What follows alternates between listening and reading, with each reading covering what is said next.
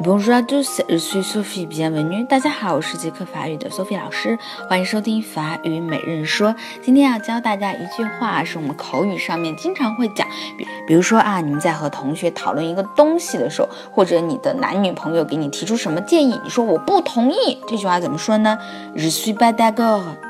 Je suis pas d'accord. Je suis 是我是 ne pas 不。我不是 je ne suis pas，d'accord 是同意，就是英语里面的 OK 的的意思。好，那我们在口语里面呢是会省略呢呢，就是 je suis pas d'accord，我不同意啊，je suis pas d'accord，我不同意呢。好，最后一起来跟读一下，je suis pas d'accord，je suis pas d'accord，je suis pas d'accord。